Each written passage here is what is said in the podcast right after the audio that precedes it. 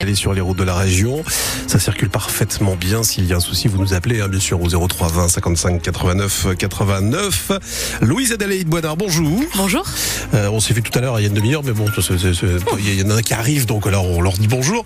Euh, tout simplement, euh, on va parler de la météo avant de développer l'information. La météo qui sera un petit peu plus lumineuse aujourd'hui? Je dirais pas lumineux, Ah. mais en tout cas moins humide qu'hier. Il devrait y avoir un petit peu moins de pluie. Il y en aura un petit peu par-ci par-là dans le nord et le Pas-de-Calais. Des gros nuages en revanche un petit peu partout. Il y aura même de la brume du côté de Fruges. Au niveau des températures, il fait encore frais. Nous avons 5 degrés à Lille, 4 degrés à Béthune, 4 degrés à Bapaume. Il ne mange plus pour faire avancer la justice. Franck Furnari est posté avec sa voiture devant l'hôpital de Roubaix où sont morts ses deux parents. Ils ont été fauchés alors qu'ils allaient à un rendez-vous médical en octobre 2018. Cinq ans après leur disparition, le chauffard n'a toujours pas été retrouvé.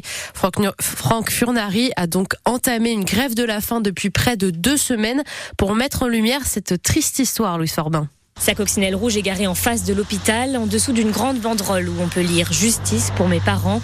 C'est dans cette voiture que Franck Furnari dort désormais. J'ai ce qu'il faut, j'ai de l'eau, j'ai du coca, j'ai du sucre, une couverture, une petite lampe de poche pour pouvoir lire le soir.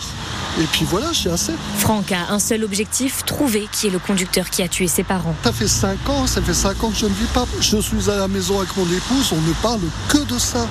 Et il faut, il faut que je sache pour pouvoir faire mon deuil. Avec cette grève de la faim, il espère recueillir de nouveaux témoignages. Certainement que les gens vont parler. Je reste persuadé qu'il y a des Roubaisiens qui savent qui euh, a écrasé mes parents. 10h25 du matin, boulevard Lacordaire, il y a énormément de monde.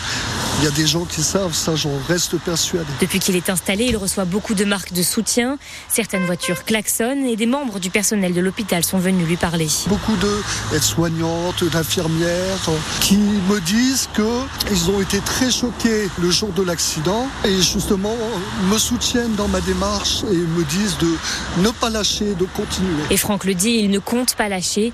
Il continuera sa grève de la faim jusqu'à obtenir de nouvelles informations sur la mort de ses parents.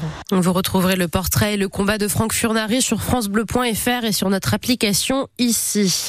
Entre deux huées hier, Emmanuel Macron a annoncé de nouvelles mesures pour les agriculteurs au Salon de l'agriculture, la création d'un fonds d'urgence pour les exploitations les plus faciles et un prix plancher pour protéger les revenus agricoles. Le président de la République a été au Salon à Paris de 8h à 21h et ces 13 heures de visite ont été marquées par la fermeture jusqu'à 14h du hall 1 avec les animaux, mais aussi par des heures entre agriculteurs et services d'ordre. Huit personnes ont été blessées, six interpellées. La plus grande ferme de France rouvre ses portes à 9h aujourd'hui. La journée devrait être beaucoup plus calme et on retrouvera Pépé sur place en direct ce matin. Lille est de nouveau aux couleurs de l'Ovalie. Et oui, à l'occasion du match de tournoi des Six Nations France-Italie, il se joue devant 50 000 spectateurs au stade Pierre-Mauroy cet après-midi à 16h.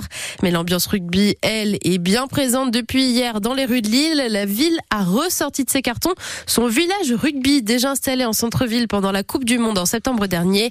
Thierry, Thierry pardon, Jeannetzquez, ancien international, est responsable de la promotion du rugby pour la fédération et il le clame haut et fort. L'engouement des nordistes pour le ballon ovale ne cesse de grandir. Quand on propose ces animations-là en marge des, matchs internationaux, on, voit vraiment un engouement, un intérêt et puis aussi un peu de curiosité des gens. Il y a beaucoup de gens qui, viennent parce qu'ils font le déplacement pour le match international, mais c'est ouvert à tout le monde et on voit beaucoup de gens qui ne sont même pas au courant qu'il y a un match international ce soir. C'est donner une image beaucoup plus ouverte du, rugby que celle qu'on voit à la télé parce que à la télé on voit que des professionnels, du rugby de haut niveau, du contact, puis surtout des, révélations. Il y a des, jeunes qui, euh, qui surprennent leurs parents par euh, par leur, leur, activité. Quand on arrive à séduire la mère dans une famille, c'est quand même le, le, le, le, moteur. Le Nord n'est pas tellement une région, une terre de rugby. Maintenant, le rugby, euh, il y en a partout en France. Bon, peut-être pas à, à, haut niveau, mais ça joue, ça joue partout. Et c'est pas parce qu'il n'y a pas de club de top 14 ou de, de, de, de haut niveau que le rugby n'existe pas. Et au contraire, le rugby est très très actif. Il n'y a plus de secteur déshérité en France parce que le rugby s'est démocratisé. Il y en a partout. Quoi.